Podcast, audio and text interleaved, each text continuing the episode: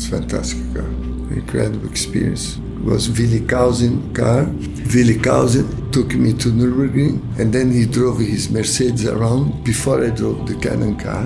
And he said, Emerson, this corner flat with the, with the 917. Are you sure? He said, don't worry, come flat because the car had so much downforce, a big wing. And he was right, but race morning was raining. I opened the window, 1,200 horsepower in the wet. I cannot touch the throttle. And I'm warming up the short circuit, the little one, and the engine started misfiring. You know? was not going 12 cylinder. And I stopped everybody from Porsche. Willi was just watching the engineers, the mechanics on Porsche. Emerson, it's misfired the engine. I said, leave it like this. 10 cylinders enough, don't put 12. Hier ist alte Schule, die goldene Ära des Automobils. Mein Name ist Carsten Arndt, herzlich willkommen zu einer neuen Ausgabe und heute gibt es eine Premiere bei mir, der erste Formel 1 Weltmeister, der in der alten Schule zu hören ist. Und dann gleich einer mitten aus einer für mich ganz besonders glorreichen Zeit. Emerson Fittipaldi, der 1972 und 1974 am Ende der Saison ganz oben auf dem Treppchen der Königsklasse stand, der verkörpert für mich wie wenige andere diese wilde Dekade. Denkt nur mal an die Fotos aus dieser Zeit. Emmo mit seinen breiten Koteletten, der wilden Frisur, dem listigen Lächeln auf den Lippen, hinter seiner Sonnenbrille, dem Style, dann noch die Musik der 70s und diese wilden und ungezügelten Autos. Und er mittendrin und was ich wirklich festgestellt habe, für ihn war es nicht nur ein Job, um Mädels kennenzulernen, vielleicht auch, aber der Mann lebt den Motorsport, hat tiefe Kenntnis von Fahrern aller möglichen Klassen, Strecken, der Historie, interessiert sich für jedes technische Detail, auch heute noch und vor allem hat er eins, fast kindlich leuchtende Augen, die man sieht, wenn man ihm gegenüber sitzt und er von seinem Sport erzählt. Und das ist wirklich immer ganz besonders faszinierend, wenn da nie so eine gewisse Abgeklärtheit einsetzt. Übrigens habe ich Emmo nach meinem vorabendlichen Interview mit Walter Wolf getroffen, dem er ja einst den Rennstall abgekauft hat. Es gab da also eine gewisse Verbindung zwischen beiden und falls ihr es noch nicht gehört habt, empfehle ich euch auch nochmal mein Interview mit Walter Wolf. Habt ihr euch auch zum Jahresbeginn so viel vorgenommen, um mal etwas für eure Gesundheit zu tun? Und jetzt ganz ehrlich, was ist davon übrig geblieben? Bei mir leider viel zu wenig, aber eine Sache ist schon seit längerer Zeit zu meiner morgendlichen Routine geworden und die ist auch noch geblieben und das betrifft die Ernährung auch immer so ein Thema, wenn die Verlockungen groß genug sind. Ich nutze da AG1 von Athletic Greens und dank dieser täglichen Gesundheitsdosis fühle ich mich fitter und die Nägel sind auch stabiler geworden. Das sind zwei Dinge, die mir mal so aufgefallen sind und das liegt an den 75 Vitaminen, Mineralstoffen, Bakterienkulturen und anderen wichtigen Inhaltsstoffen, die aus echten Lebensmitteln gewonnen werden und die stecken da alle drin. Und das funktioniert folgendermaßen. Man macht sich einfach morgens einen Drink, der an unsere aller Lieblingsfarbe British Racing Green erinnert und der sogar gut schmeckt. Und man weiß einfach, dass man jetzt schon mal zahlreiche empfohlene Tagesdosen von vielen, vielen Nährstoffen und Vitaminen zu sich genommen hat und der Tag ernährungstechnisch gar nicht mehr so schlimm werden kann. Auch wenn es danach an der Rennstrecke wieder nur Currywurst gibt. AG1 zahlt dabei auf alles ein, Immunsystem, die Darmgesundheit, Energiehaushalt, gesundes Altern und außer um diesen täglichen Drink müsst ihr euch um nichts kümmern, denn AG1 kommt auch noch im praktischen Abo direkt zu euch nach Hause. Und natürlich bestimmt ihr dabei den Lieferrhythmus selbst und könnt jederzeit kündigen. Und was ich ganz außergewöhnlich finde, es gibt inzwischen sogar gleich 90 Tage Geld-Zurück-Garantie. Habt ihr das bei sowas schon mal gehört? Ich nicht. Und bei mir bekommt ihr noch ein ganz besonderes Paket. Unter dem Link athleticgreens.com slash alte Schule kommt noch ein kostenloser Jahresvorrat Vitamin D3 und K2 und fünf praktische Travel Packs dazu. Probiert es auf jeden Fall aus. Wie gesagt, mit der Geld-Zurück-Garantie geht ihr sicher kein Risiko ein. Alle Infos zu Athletic Greens und AG1 auch nochmal bei mir in den Show Notes. Und hier ist er jetzt für euch, der zweifache Formel 1 Weltmeister aus Brasilien. Hier ist Emerson Fittipaldi. It was, you know, was a passion for my family, for my father, for my mother, to be always in racing weekend. It was like club in São Paulo with amateurs and some professional drivers. My father was amateur. He was uh, he works in a radio station Mm-hmm. And uh, he was broadcasting, commentating uh, racing uh, circuits all over Brazil. And it's interesting, his first race he watched was 1938. He was only 18 years old and was um, Rio de Janeiro Grand Prix in mm. Rio de Janeiro. Mm.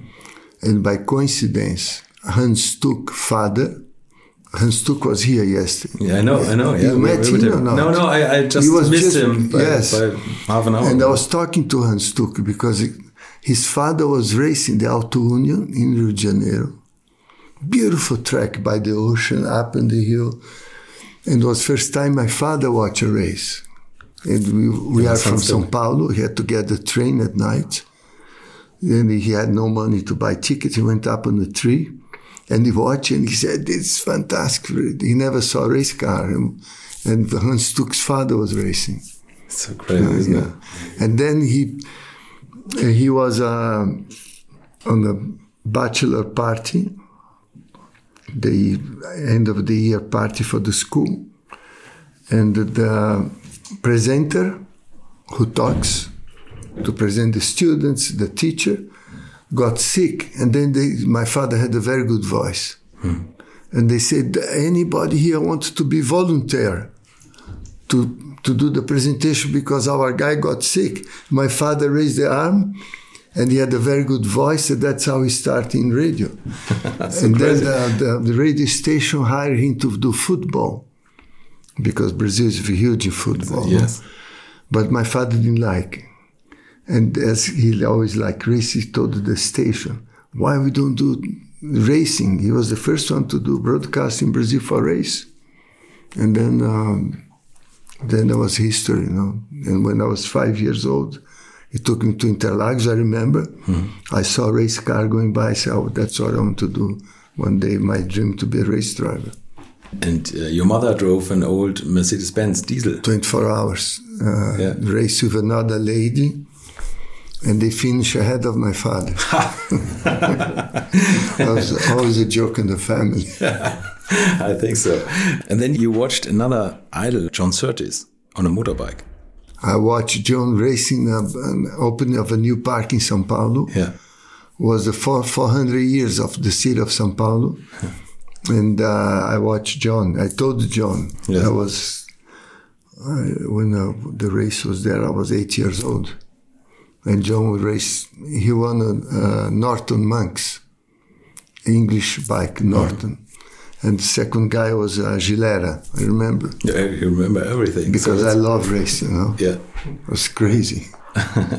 so, what was your first race when you were sitting in the car? It was a Renault, I think.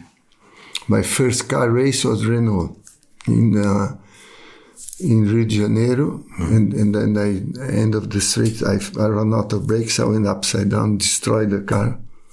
And then my second race was again Renault, mm-hmm. but this time I had the brakes and I won the race. but I think it was in, in, your first race, it was the only time that you went upside down in yes, a car. The, all my life, yes. So better not to do it in a Formula yes. One. so and, and then you you thought about racing in Formula cars. Because you always wanted to become a Formula One driver or a Formula driver? Or? Yes, I always had the dream to be a Formula One driver, yes. At that time in Brazil, uh, Fangio was very big, uh -huh. being Latin America, Argentina. You know, being five times, he was friend of my father. Uh, 1954, 54 and 5, my father broadcast the Argentina Grand Prix uh -huh. when Fangio won with the Mercedes, he ain't Stirling Moss. But I didn't come. I was too. I was only eight years old. I didn't come to Argentina. And then uh, the second idol I had was Hermanos Rodriguez, Pedro and Ricardo Rodriguez. After Fangio, the other from Latin America, the best drivers. And we had a very good driver in Brazil called Chico Landi, hmm. who raced Formula One, was first Brazilian driver to race in Europe and he made the first win for Ferrari in Bari Grand Prix on the streets of Bari. And my father broadcast in 1948 to Brazil the race. And my father was together with uh, Chico Landi, the Brazilian driver. He was a very good driver. He raced against Hans Stuck Again, in, okay. uh, in Rio de Janeiro, and my father was there. And then my father was a very good friend, and was um, they called monoposto Ferrari. It was not the Formula Two, it was not the Formula One, and um, this Brazilian driver for the first win for Ferrari won. My father was there, and Enzo Ferrari had the emblem of Ferrari on his pocket. After he won, he put on the nose of the car. It was 1948 bar. It's, it's the So history of Ferrari. it was the beginning. First win, no- nobody knows. As a Brazilian driver. And he was my idol too. You know, Fangio and Chico Landi. And they're already Grand Prix drivers. And I was always, one day I hope to be like Fangio, So like you- you- Your father witnessed history. Yes, yes. It was very interesting. And then in 1951, my father went to the president of Brazil, mm-hmm. Getúlio Vargas, at that time, asked Brazil to buy a Ferrari 4.5 Grand Prix car for Chico Landi. And they bought. Really? It was painted yellow. you know, The Brazilian government bought. Okay. And then he raced like two years in Europe, but not all the championship. He would come and race like three, four Grand Prix. But my father uh, asked the president of Brazil to buy a Ferrari. Uh, they called the Elephant. It was a big Ferrari, 4.5 liter engine. If you look in the history of Ferrari, 1951 or 52. I was too small, don't remember. But my, I had pictures. My father, the president of Brazil, and Chico Landi delivered in Rio de Janeiro the Ferrari. Rio de Janeiro was the capital. Of, there's a lot of history people don't know. Never heard about that. How did you finance your racing ambitions? Did your father? No, my father was mid class. He had a, I had a good school, comfortable life, mm-hmm. but he could not afford racing. And then my brother come to. I was 15, 14, no 15. He comes from France uh, because my brother raced Alpine in Brazil, and then he was invited to go to Le Mans when uh, Mauro Bianchi, Lucien Bianchi, uh, was racing the Alpine, the long tail. And he bringing steering wheel uh, with leather small, like a racing steering wheel. And I looked to the steering wheel. I said, well, I want to do for my mother's car. I used to go out on the street on the little Renault. And Renault had a huge steering wheel. and I made it. And then a friend of mine looked at the steering wheel and said, oh, uh, can you make one for me like this? I made by hand. You know, I bought the aluminum, the rubber, leather. I went to a shoemaker to To stitch it? to stitch it. Yeah, okay. To make a long story short, I saw the second one, and then I started uh, uh, manufacture of special steering wheels called Formula One, and then I could. Um, Buy the, the kart and motorcycle. I was racing kart and motorcycle because minimum age of 17. Oh, okay. And then a year later, I bought a hydroplane boat with my brother. I raced motorcycle, karting, and a boat. Crazy, no? yes. And you. And Just you, miss airplane. I didn't have enough to- money to buy airplane. airplanes. Therefore, we have Walter Wolf outside. You know. and you were the mechanic for your brother yes, in, in karting, I, in karting. Yeah. and and I, I uh, du- during the week I took care of four carts. The- You don't remember, but there was a Brazil, another Brazilian driver that comes after me called Carlos Pace, and I was taking care of my brother's cart, Carlos Pace cart, another two, and get some money as a mechanic, do maintenance for the carts, and it was in garage in my home, everything. My father bought a bench, a toolbox, and I was preparing my motorcycle to to go racing. And that was crazy about it. Uh, Family business. Yes. And I think your brother And was. then I started building carts. yeah. I was the first Brazilian. I was the second factory in Brazil for building carts. You built them. Yes, And the- I designed with my brother, built, and still today, everybody drove my carts. Uh, Nelson, uh, Ayrton, Really? it's still now the fact, it's called Cartimini. If you look in the history, Okay. Cartimini. And I still, and my son, Emo, first race was Cartimini like when he was six. My son is coming here now. And then uh, I was selling cart and able to race carts. And then I uh, uh, Volkswagen launched Formula V. And then I built the first Formula V in Brazil. and I drove myself and selling. We are building Formula V to sell to clients that race against me. And then we we built a Fittipaldi Porsche. It was very fast car. I don't know if you saw the picture. If you look on the internet, Yeah. it's I know. uh, yeah. Fittipaldi cars, uh, Fittipaldi Porsche. Yeah. We broke the lap record. That's why I always like, you know, uh, building cars. Well, my mechanical part I like very much. And you love to deconstruct Porsche. For example, the one of your brother that he bought new, and you did a test we are going to modify for racing, and then I did. I destroyed the car before I go to Interlagos. you have to tell the story because it was it was eight miles or what what does it is. Brand new Porsche It was Spartano with no air condition, nothing, just for racing. Well, to strip down and put make a big wheel special and was drizzling. I asked my brother, "Oh, "Let me try at night in São Paulo." I went to a very nice neighborhood, some corners. I slide and hit a, a post light just behind my head. The car,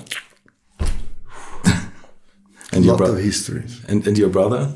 He was very happy. and then we, uh, we are crazy about cars. We, we built, and it was very interesting. We, uh, Ricardo Divila, Ricardo Divila, who was the design for Copersucar. First job with us, we we built this a special chassis uh, based on the Volkswagen, and we, we put two engines with a Porsche gearbox. Uh, the two engines, uh, we turned the, the, the gearbox inside, two engines in the middle of the car, and um, fiberglass body, exactly like a Volkswagen, and was very fast. And was an eight-cylinder Volkswagen, and and we went to race in Rio de Janeiro. Uh, was Ford GT40, Alfa Romeo P33, and I was on pole position. With, with your own built car. And then American journalist was there. Um, his name, he, he wrote a book about my life called Karl Ludvigsen. He was from Ford. And he went crazy and uh, he took pictures of the car, Volkswagen twin engine. We opened the body. And then uh, it was first job Ricardo Divila did with us. And then he designed the Formula One cars. but we're always crazy about cars, building cars. And and uh, the, the car was very fast but never finished a race very very complicated There's one interesting thing. Um, your car was um, called Magic Marlin. Marlin. When i went to england yes. When you went, went to England, your first car. So let's let's start with England, just to shorten the story a little bit. Because i went to england with a brazilian uh, english friend called jerry cunningham. He was born in brazil but an english family. And uh, he was a very good friend of frank williams. I went to frank williams to buy a titan. Formula 4 at that time was the best. And uh, i took the books of my racing and Frank Williams looked and said, Is this racing Brazil? I said, Yeah, still racing Brazil. So he was really the first guy you met in England. Yes, it was Frank. So, but but you knew you had to go to England just to follow your to Formula 4, plans. to start Formula Yeah. 4. Yes. It was uh, the most economical category at that time in England. And you could have international promotion if you Yeah, do and well. to, to learn driving. was, yes, to learn sensei car, driving. There was there was young people from all over the world in England. That time was very important. Ford was sponsor part Mm-hmm. of the cost. Eh, But anyway, and Frank Williams said, I can deliver the car in three months. And then next day I went to Merlin to the factory. And they have a, a guy order a yellow car like the Brazilian color and didn't pay the car. And then the, the owner of Merlin said, oh, there's this car here. You can take it today if you want. Because the client give the deposit but never pay the car. And the car is owned by me now. And I, I got the car next day when I arrived in England. And it was the Merlin. Uh, the, the Magic Merlin. And The- because then I won some races and then uh, Jody Scheckter. he bought it after you.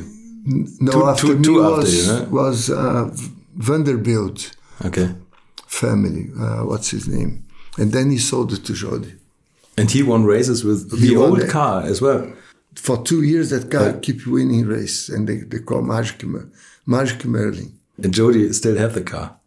You still have? Yeah, I think so. I, I, I don't know it. if who has the car. Yeah, I don't know okay. if Jody has. I'm not, I'm not sure. I don't think so. I don't think so.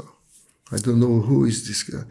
Someone in Holland had a car like a few years ago, and Les Jody bought Oh, from okay, Holland. okay. The Marshke Merning. So, and Frank Williams always had an eye on you and your career, um, Yes. and he followed your Six, steps. it was beginning of 69. Huh. And then uh, mid mid year, uh, Jim Russell invited me to drive Formula 3. And then I joined uh, uh, Formula 3 with Jim Russell. And he said, I, I want to introduce your mechanic. He don't have any experience in racing, but he's a good guy. He's my son, my, my brother-in-law. And was Ralph Firman, who started Van Diemen. His first job was with me in Formula 3. So, and you, you started in the Lotus 59. Lotus 59. Okay, it was uh, the year 69. In 1969. 69, yeah. So, and, and you were, I think your first race was third position? Or- Third or fourth, yes. So, And then the end of the year, Frank Williams called me to drive Formula One. after the first year of Formula 3? Yes, yes. So, okay. And Formula 3 and Colin Chapman called me. And then I, I went to see Colin Chapman. I went to his office, sit down the table, my leg was shaking. Yeah. I said, in front of Colin Chapman, you know. It was, Sure. God gave me so so many gifts in my life, you know, because this was arriving in Brazil in, in February. I was mm-hmm. arriving in England from mm-hmm. Brazil, and then in October, two teams called me to drive Formula One, you know, and I, it was difficult. I told Colin, "Thanks for the invitation, but I don't have enough experience to drive Formula One." You refused. You, you didn't even test it. I, I I knew if I would jump in Formula One without Formula Two, Yeah. I could burn my career, and I, I want to do Formula Two. I, I told Colin, if you wait me, I do six months of Formula Two, and then the British Grand Prix '97, I can start, mm-hmm. and that's how. And Colin, I was waiting the answer, and, and he said, "Okay, we do the deal." I said, "Okay, good," but he could say, "This Brazilian guy goes away." So, but, But he uh, was very good to me, Colin. Yes. you, you kept in touch with him, and the second call of I was driving Formula Two Lotus, Yeah, and then I know, yeah. when I met Jochen, because Jochen was the king of Formula Two. Mm-hmm. Jochen Rindt, mm-hmm. and he was Lotus, and then always on the paddock, always together. Jochen, Jochen was very good to me, always giving advice, uh, helped me. Did you have some, some kind of a role model during that time? Yes, The sure. heroes? You, you know, I, I when I left Brazil, to me Jim Clark was uh, was very was very big name in the race at that time. Uh, Jack Stewart. In 1968, I won the uh, prize, the best Brazilian driver. They give like a gold helmet, and they invite Jack Stewart to come. And I was, oh, Jack Stewart, you know, was to me. I have pictures. He gave me the gold. I never saw that. Two years later, I was race against him. You know, it's fantastic. And Jochen was very good to me, always. As a teammate, was he hard to beat? I, I think My first test, car- people don't know, my first test in Silverstone, Formula One, Yeah, was the Lotus 49, the old car. and he had the newer one. He had the 90s, the 72. Mm-hmm. And then Colin Chapman asked, Jochen, can you do a few laps to see if the car is good for Emerson? He did few laps. And he said, oh, the car is good. And he, we race against each other in Formula 2. He knew me well. He always gave me advice. And then I did like 10 laps, stop. The car was understeering.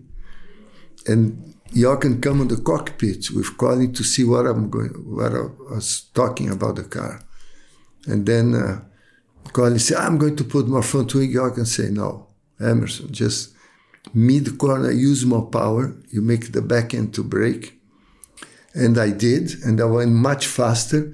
And Jochen was so excited, he got the signboard in Silverstone. He was giving sign to me. I said, first time I drive Formula One, Jochen Rindt is giving the signboard. You know, for me it was like a dream. Was you that- And like Jochen Alice is in very good to Wonderland. me, yes. Yeah. He was very happy that I was going fast. And I see uh, he was not, they were changing his car. He comes, took away from the mechanic and started giving the ball to me. I should have a picture. Can you imagine? You know, give him the, thanks God, you know, it's always very special.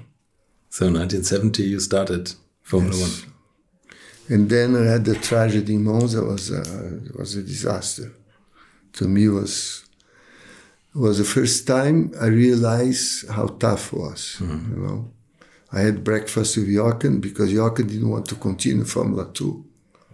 He had a team with um, Roy Winkelmann, with uh, Bernie, and Roy Winkelmann was English. And, and Jochen said, "I'm- not next year drive Formula 2 and Formula 1. Do you want to replace? I said, for sure, Jochen. I will be.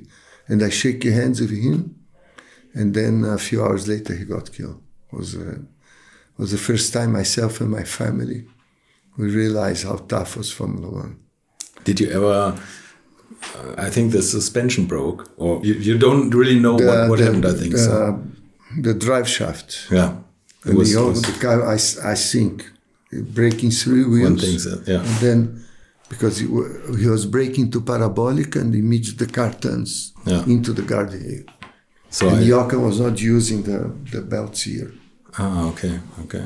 And he slid the body and, broke the neck into the safety belt. Hmm. So Colin Chapman was known for cars maybe a little bit over the limit, and you had technical background as well. Did you question the cars, or did you? Yeah. Did, did you? Did you look? For sure. Yeah. Uh, they modified the drive shafts after that.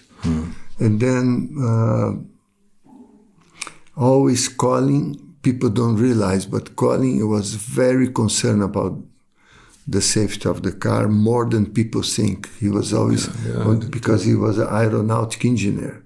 And then he always make the minimum weight, very light. But he, uh, in the end of 72, when I won my first world championship, he comes to me and say, "Hi, Emerson, I don't want to. I'm get very close to you. I I'm afraid to miss you." When he told me that, I said, "My God, you know, it was reality because there were so many crashes." You know. I had one uh, very bad uh, mechanical failure. Uh, broke the front wheel in Zandvoort, but was a wheel made a supplier of Colin. Was not made by Colin, Okay. but broke the wheel. I was the worst Formula One crash I had in my life, and and uh, I was stuck in the car for half an hour uh, because the all the front of the car bent and I couldn't get out. I was sitting fuel, and then Graham Hughes stopped, and uh, Joe Ramirez was a very famous mechanic. Saw from the pit, he was working Jack Stewart. He put his uh, toolbox, run, and they cut the front, the pedals that I couldn't get out. Graham Joe Ramirez. This was my worst crash of lots. But was I, I Thanks God, you only. I broke the only did one. ligaments Uh-huh. of my right foot, and then uh, for a year my foot was injured. I had to drive with injection, uh, do a therapy, but it was good. It was the only time I got injured in Formula One. Okay. Your first world championship. By the way, you're the first uh, Formula One world champion in my podcast. Thanks for it. So, Good. you have many world champions to interview. yes. Um, your father was commenting your race. yes, it was very emotional for him. I think it was for the whole family very emotional. Have, you- have you seen it? What what what he? Yes, he his saying? voices, he went crazy. Normally, he was very uh, neutral because he could not make it bigger. You know, another Brazilian driver doing well, he had to say the same thing as for me. Mm. But this this day, he, he lost the control emotionally. I think so. And it was interesting. I went back to Switzerland next morning. To me, it was a dream to be world champion. First was dream to drive a Formula One car, to start the Grand Prix. And then when I won the championship, I went home in Switzerland. I had lunch with my father and my brother. And I told them I'm retired from racing, 1972 After the first. first world championship. My father said, "Why?" I said, "You know the risk. I I left Brazil. I want to be a Grand Prix driver. Not only Grand Prix driver. Now I want the world championship. What else I want in life? You know. I stop now." And then my father gave the best advice. He, he knew how much I like it. He said, "You can stop now." But I promise in one or two years you'll be back in the cockpit and it'll be much more difficult for you. because you're not never going to stay out of racing. Mm-hmm. And he was right. And then I continued. but it was a good advice. I was going to stop. Yeah.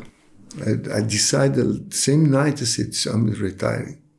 And I had no idea I was going to race. No, Formula One, Indianapolis, so, so many years. How does life change when you're Formula One world champion during that time in Brazil? You could have been the president. It was new for Brazil Motor Race, and yeah. then everybody went crazy, all the media. Uh, when, when I uh, when I drove into Lausanne, I live in Switzerland, Lausanne, mm -hmm. and when realized uh, it was six o'clock in the morning because I had a big party in Milano with all the Brazilians, with the press, mm. and calling everybody. And when I, I drove into Lausanne at six o'clock in the morning, the newspaper grandstand, you know, newspaper, mm. in, in, French was Fittipaldi, champion du monde. I, I, speak French, you know, I realized that's me. it was the first time I remember today, you know. Mm. I stopped at the car and I look in the grandstand, the title, the sports section. Fittipaldi champion du monde. I said, that's me. That's when I said, I retired. What else I want? After that, um, did you think about going to Ferrari maybe, or did I you have the opinion? to go to Ferrari. Okay. Actually, first time in 1971, uh, Enzo Ferrari invited me to go to Maranello. I had lunch with him. And first thing he told me, uh, first time I met Enzo, commendatore Ferrari, Fittipaldi, Come stai Chico Landi? Chico Landi, we say Chico Landi. In Italian, they say Chico Landi. Was the guy who won his first race. The, the my friend of my father. Yeah. And my father was, yeah. there with Ferrari. Yeah. And then I went back to, to, to Brazil. I called Chico Landi. He's, he, he was older than my father. Okay. And I, I, I used to call him Mr. Landi, not Chico Landi, because he was much older. I said, Mr. Landi, First time I met Ferrari, he asked, How you doing? He started crying. Yeah, I think so. You know, yeah. This is fantastic for the sport. So it's fantastic yeah. for Enzo that he never forgets. No, he never people, forgot. I know, I know. First time I met him. Hmm. Come stai Fittipaldi? Didn't call me Emerson. He said, Fittipaldi, come stai Chico Landi? You know, it's, it's history. Uh, but then he asked me to drive Formula One and sports car in the Ferrari. Mm. And I said, no, I'm focusing Formula One. And he said, I pay you double than Colin Chapman. But you have to drive both. I said, thank you for the offer. I have a dream to drive for you. How much was it during that time? Can, can, can I, was, ask it? I was making like 200,000 pounds, was 400,000 pounds. Pounds. That time was a lot of money. It is still a lot, you know. And then when Niki had the crash in Nürburgring, mm. Niki was at the hospital. Ferrari called me to replace Niki.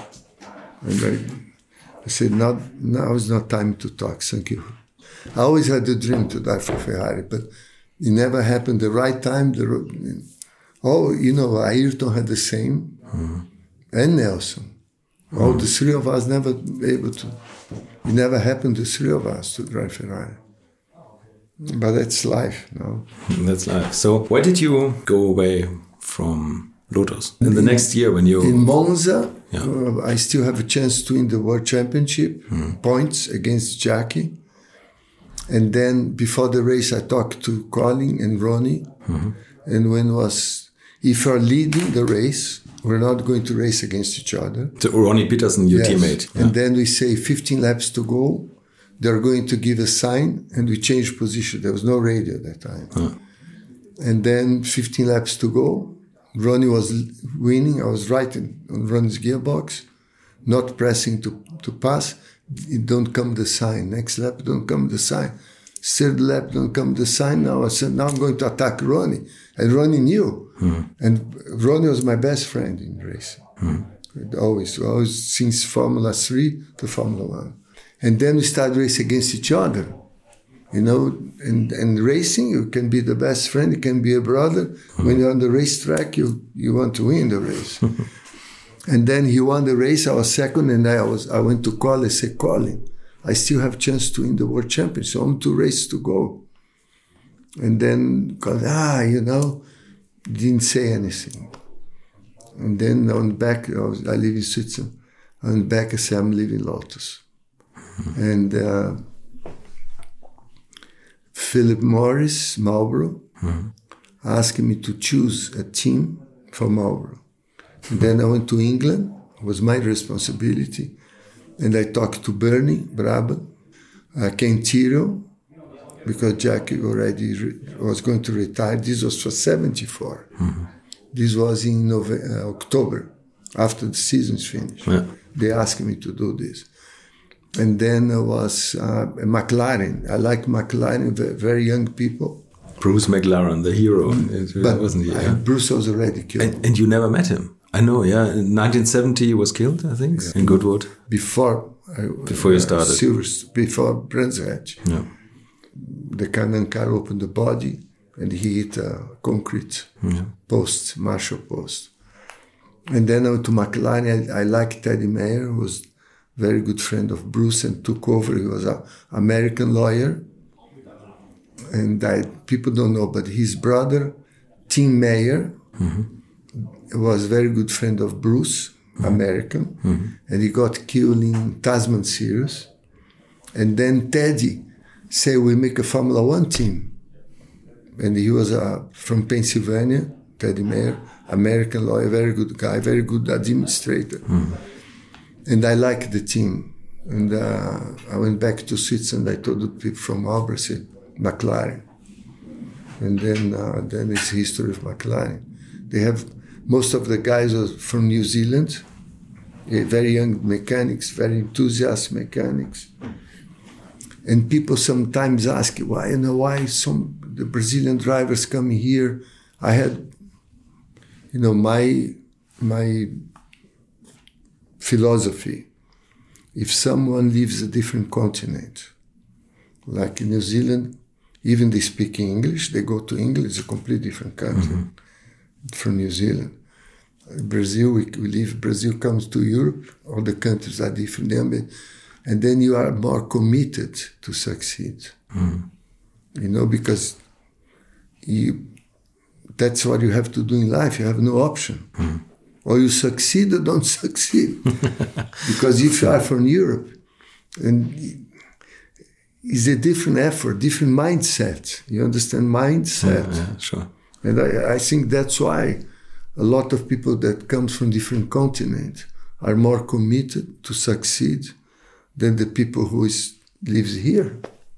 You know, you have your family, you have, a, if you don't succeed, okay, I do something else. yeah. You know, I have my family. I'm born in Hamburg. I'm born, you know, in Munich, in in, in uh, Milano. If I don't succeed, I still have my family in Milan. I can do other things.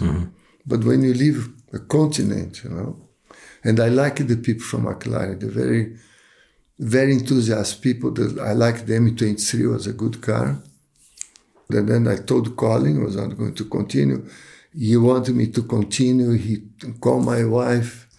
I said, ah, tell Emerson you cannot leave. Every trick. Yes. I, I, I always like Colin, you know. After the, we still very good relationship. Even when I would join McLaren, I always he was so good to me. He was a mentor to me. I always have a lot of gratitude for Colin. I'm still very good friend of the family, Clive Chapman, everybody. And Colin was a genius. 1977, I was testing Copersucar in Paul Ricard and it was already dark after the day. It was winter test. And knocked the door, Colin Chapman. Emerson, come here. I want to show a car I invented. It was the ground effect, first ground effect. He was so proud to show to me, Okay. you know. And then he said, look under the car, side is a wing, upside down. he was a genius. So, yeah, did you drive the car? No. No, no, it's, No. I, I had my. I know, Cooper- I then I had yeah, to make my car. Copersucar under, modify it. So you started your work again, yeah, I know.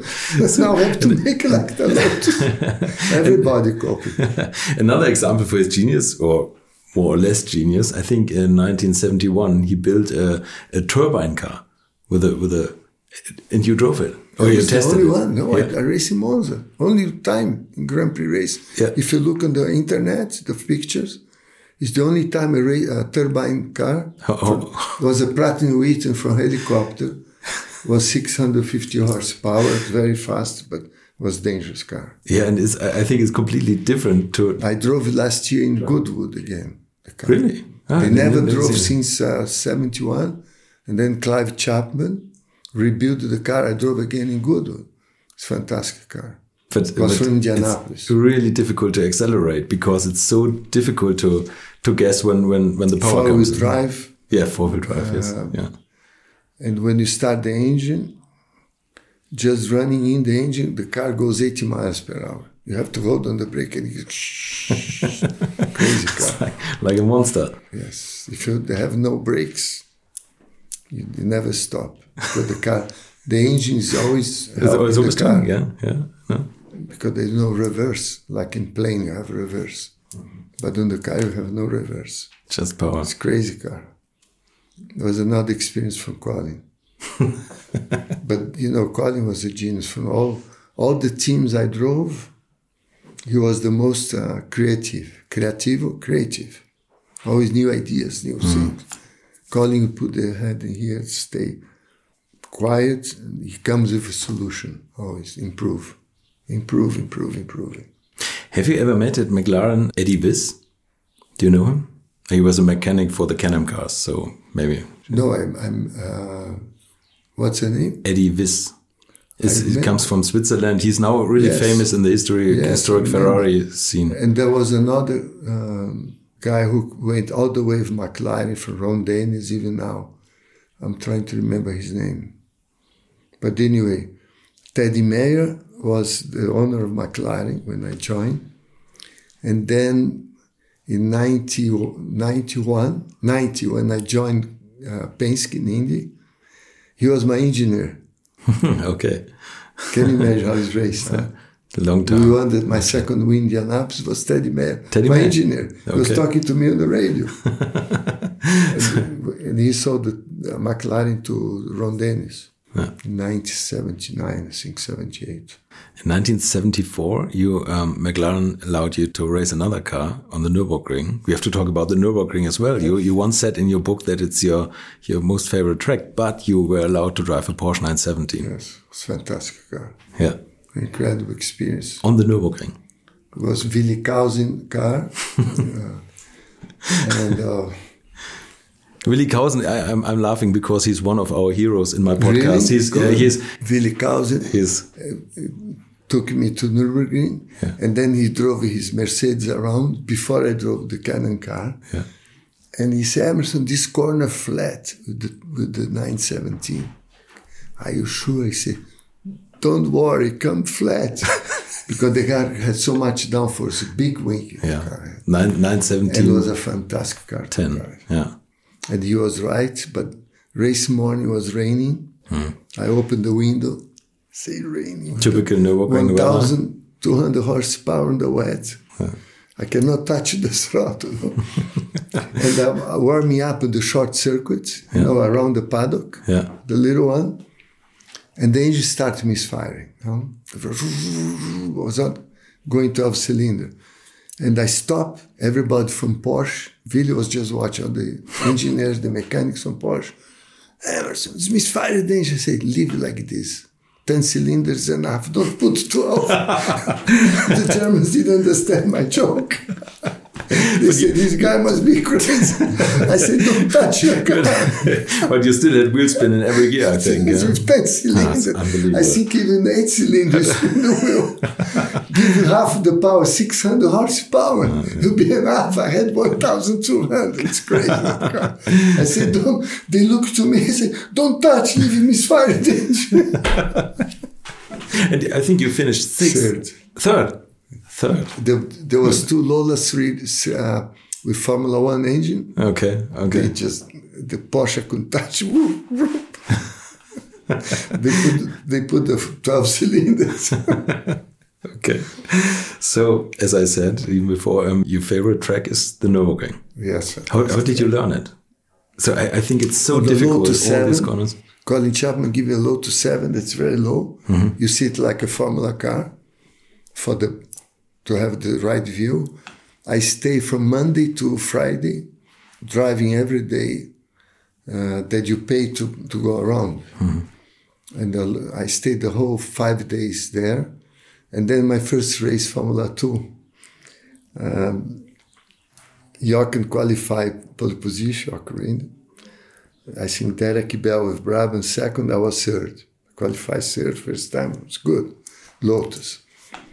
And then Jochen come to me, you Jochen Rindt come to me and say, Amos, if you good, if you do good start, get inside my gearbox and just follow me what I'm going to do. Because he knew it was my first time in, in mm-hmm. Nürburgring. And I did, I did a good start. First lap, I was so excited. I'm behind Jochen, you know. Nürburgring, second place, fantastic, you know. And we went by the first lap, and then Jochen really started driving fast. in, I don't know, two, three kilometers, he went away. I lost my reference, but I finished third. Derek Bell passed me, I finished third. And then uh, we go to the podium. I, I look to Jochen I say, Jochen, you joke with me on the first lap. you disappear. Only meet on the podium where you are. I never see you again. He Just gone. He won by, I don't know, 20 seconds. He gone. It was my first experience in Nürburgring. Yeah. I was there on the, the podium with Jochen. Jochen was laughing to me. so, okay, is there uh, any other favorite racetracks? It's, it's Interlagos. Yeah. After Nürburgring, for sure, Interlagos. Eight kilometers, all types of corners, the old Interlagos. Huh. Turn one, two was like Indianapolis, very fast. Three, banking, like Avus, remember? We had banking. Mm-hmm and then we had corners uphill, downhill, long corners. Short was eight kilometers, you know, Interlagos, a long, long track. It was the longest after Nürburgring. Um, you never did um, Spa-Francorchamps in a Grand Prix car? Because it was... Uh, the favorite track of most of the drivers. Was when uh, too dangerous, they stop, and then I race in Zolder, mm. Nivelles and Zolder, mm. but never Spa. I drove last year with the Copersucar, was fantastic track, fun to drive. I was racing Formula 4 there. He's going to race this year again, Formula 3. Okay. It's a beautiful track, Spa. But still, Interlagos much better. Much. Okay. Interlagos was the closest to Nürburgring in the world. All the tracks I drove until now, I still go all over, all over the world. Nürburgring number one and Interlagos number two. Okay if you're close to the ring, do you do some rounds I want in, to in a private him, car? Him never. We watch. We always watching YouTube the people driving. Have you seen Timo Bernhard in the record lap with no. the Porsche 919? Yes, yes. yes. It's fantastic. like time lapse, you know. It's a fantastic track. Yeah. Yes, it is.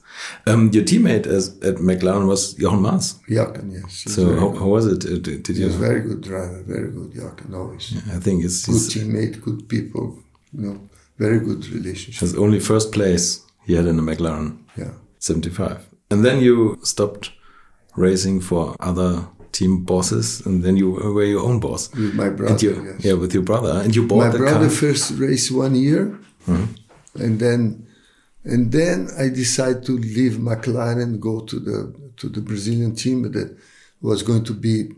I was already twice world champion. I said I love building cars. Mm. I said, this is a chance to build a Brazilian team.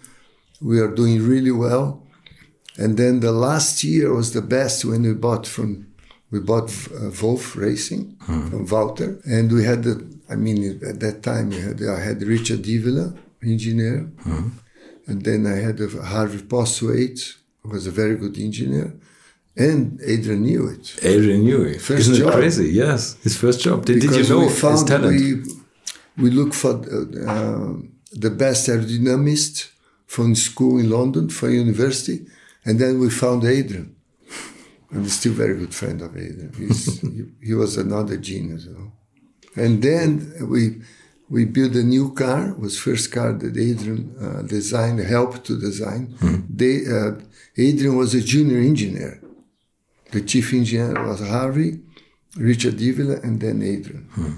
And it was a very good car. First time we took to Nürburgring, to Hockenheim. Keke was my teammate. He qualified fourth, and I think I qualified sixth. The car never run. We had no budget for testing, and it was sponsored by Skol. And then the, the marketing director of Skol called me and say, Emerson, we decided not to continue in Formula One because the Brazilian press was destroying the team. And they invest okay. so much money, millions of dollars. Mm.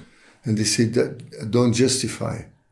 And then uh, the professional uh, journalists in Brazil for racing, mm. they respect us. They knew how tough it is to build a Formula One team. You know, it takes years to build up a good team. But the normal media who didn't understand, they made jokes of sugar car. You know, mm-hmm. It was a disaster for us. And then 1980 was my last year. And after at the end of the year, I decided to retire.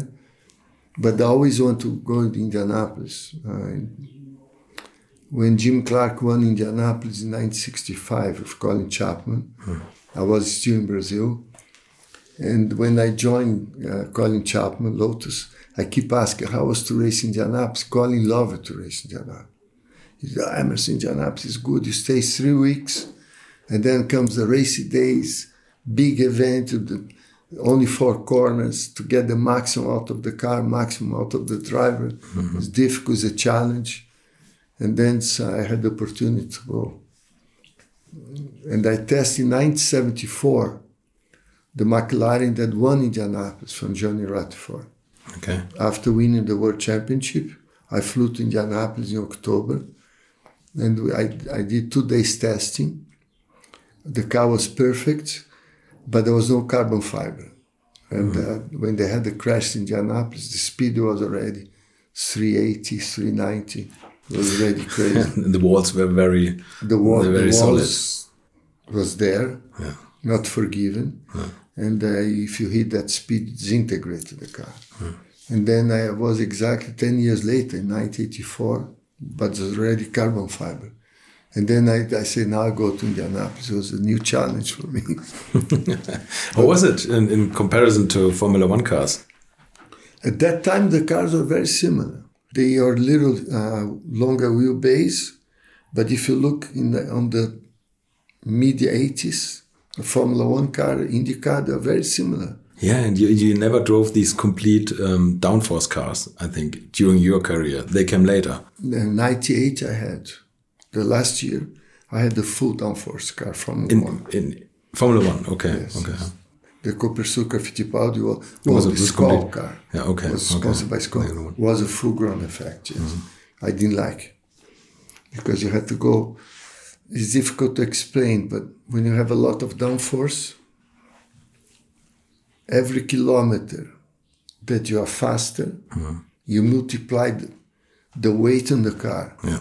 And that means on a fast corner, uh, if you dive into the corner much faster. You hope the car is going to last, not going to lose, because you generate much more downforce. But to find the limit, hmm. sometimes you just lost in the wind like catapult to the side. You know? hmm. It was big crash. And it was a little bit out of control of the judgment of the driver. And that's when I say I stop. I don't want to continue because the ground effect. Hmm. And then in India they had, they didn't have the skirts. They have the wing under, but no, it was not the full ground effect. It was more forgiving. The car easy to drive, but very fast. It, it looks amazing. If you see the cars of your career, they look like a modern dragster with these huge, massive rear wheels. It's, yes. it's unbelievable.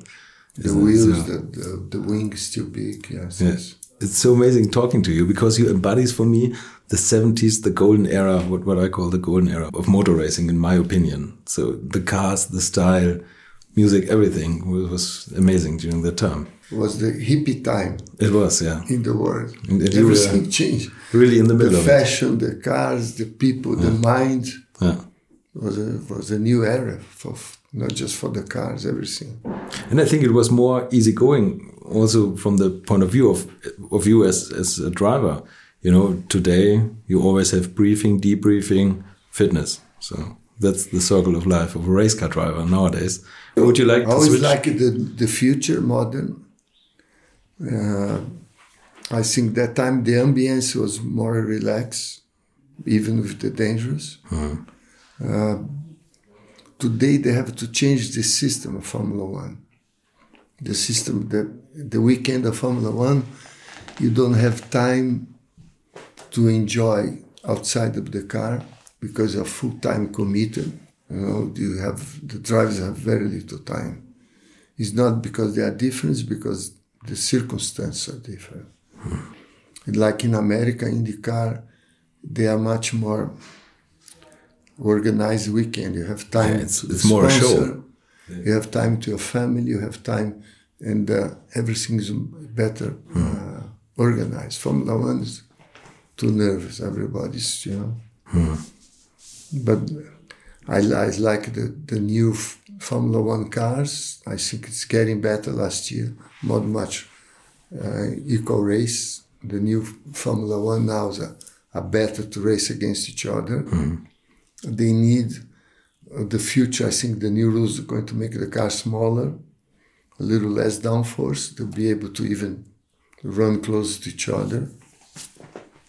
But I, I like uh, I like modern. I like the new technology. I always like to see, but it's very complex. A Formula One car now. All the what I call the um, analytics, the telemetry, the analytics uh, on board is fantastic. You know, I'm going to with McLaren to a lot, a lot of Grand Prix.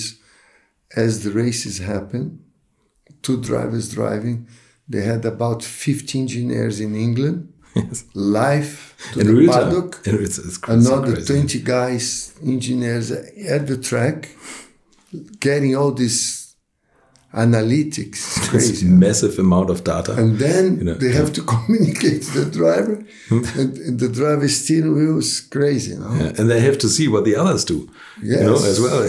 All the, the strategic yeah, team. it's, it's crazy. But it's, But it's it's modern, you know? yeah, but it's of- complicated for the spectators to follow it. You know, if you It's complicated for the drivers. for, for, for everybody. I always stay with the engineers of McLaren. They, they call him to stay with the radio for him to learn, you know, and listen to the driver and the engineers. It's complicated. It's amazing, amazing. Very, but I like the future. Future's Did you? past is history. You don't change it. The future mystery, and the future is exciting. You know. Did you ever have the chance to drive a modern Formula One car? I drove Kimi's uh, Lotus in Paul Ricard like seven years ago. Oh, okay. But I sit down in the car. I, I did like uh, 15 laps in Paul Ricard. It was fun. And then I sit down, and the engineer started explaining to me, you can do this, you can do that. Look, uh, these are the adjustment for the diff, this adjustment, all the, the, the steering wheel. I wait, wait, wait. Half an hour he talked to me. And I look to him and say, put the best adjustment you think is going to be the best. I'm not going to touch anything. I'm going to have fun to drive the car. Then you said for the first part of the track it's this, and then you have to turn some buttons and take the next Forget when you talk Yeah. that. I want to have fun. I'm not touch anything. I want to have a feeling for the car. Yeah. My first corner after the pit at 90 degree, the brakes are so efficient, so much down for I stop. Look in the corner. I brake I stop. I stop. They look to me and say, Where's this guy stop? The corner is 100 meters away. You can accelerate. I stop. and then I was getting the speed, but I need uh, at least two days. I think so, yeah. Yes, to to go to close to the limit of the car and myself. But it was a fantastic experience. So much downforce, so much easy to drive the car, very well balanced. Um, mid corners, slow corners, fast corners. Car is exactly the same. The only thing I didn't like that time they had the, the 13 inch wheel and the tires, the, a lot of sidewall. And when on the fast they corner, when I turn, Ah, okay. it, it took like a second, fraction of a second for the car to turn, and then the, the car moves, the wheel moves on the tire. Okay. And then finally they change after so many years. Now it's bigger wheels. Mm-hmm. Because in America, always had much bigger wheels, smaller tires. Mm-hmm. I mean, then you had a quick reaction, like a low, low profile on the, on the street. The low profile is like karting. Now, but I didn't like that in Formula One because was, the wheel was moving inside the carcass Okay. when I turned. I'm not sure if I would have realized it, but No, but it's a fun It's car. like the to drive. direct car. So much downforce, fun. It was a good experience. who was the hardest competitor on the track? Was it Clay Regazzoni? Who was really difficult to, to race against? You know, I had so lucky to race against so many great champions. Uh, but some guys, you you didn't have the confidence to race side, you know, wheel to wheel. Uh, Clay was tough. We had some tough drivers that could put you put you on a, on a difficult position.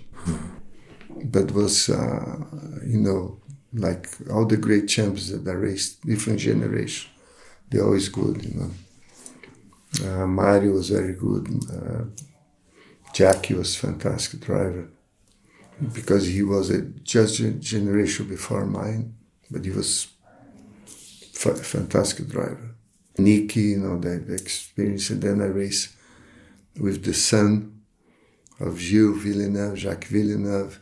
I raced with Michael Andretti, you know, um, the young generation too was fun. Yeah. And thanks God I'm here. yes, thank And God always been good to me all, all my life and still good to me today.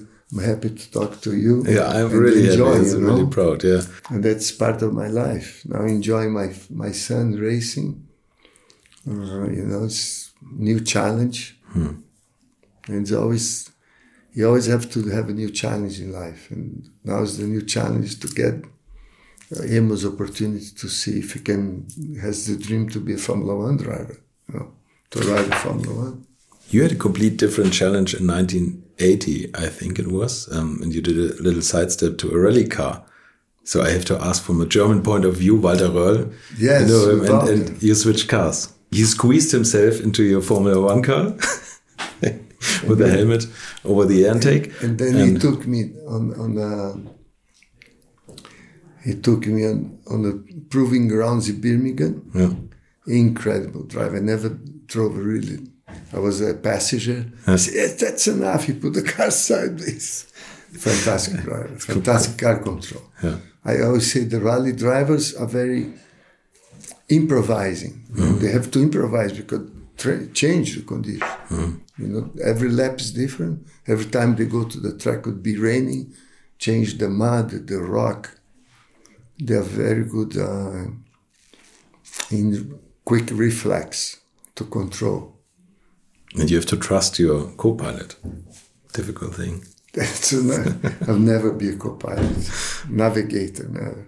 I was, I was just watching. Uh, you know, his car control was unbelievable. And he brake before the corner, put the car sideways, and I was looking the front through the side window, not to the windscreen. and then he got right into the corner.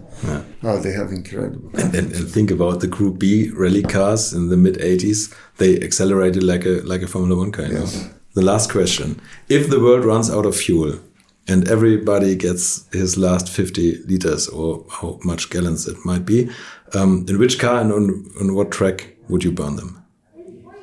If the, the last fuel in your life. A new Formula One car in uh, Interlagos. Thank you so much. Thank you. It was a great pleasure. Thank, you. Das war Emerson Fittipaldi. Ich hoffe, das Interview hat euch gefallen. Falls ihr Lust habt, einmal einige Motorsportlegenden live zu erleben, dann würde ich mich freuen, euch am 13. Mai in München zu begrüßen. Da bin ich nämlich im Zenit und da erlebt ihr die alte Schule live und meine Gäste an dem Abend sind Jost Capito, Harald Groß und Walter Brun. Und ich bin mir sicher, dass ihr diese Zusammenstellung so schnell nicht mehr erleben werdet. Tickets für den Abend gibt es bei Eventim unter eventim.de und den Link, den habe ich euch auch nochmal in die Shownotes geschrieben. Wir hören uns in der nächsten Woche wieder. Bis dahin eine schöne Zeit. Infos, Bilder und alles Wissenswerte unter der Internetadresse www.alte-schule-podcast.de.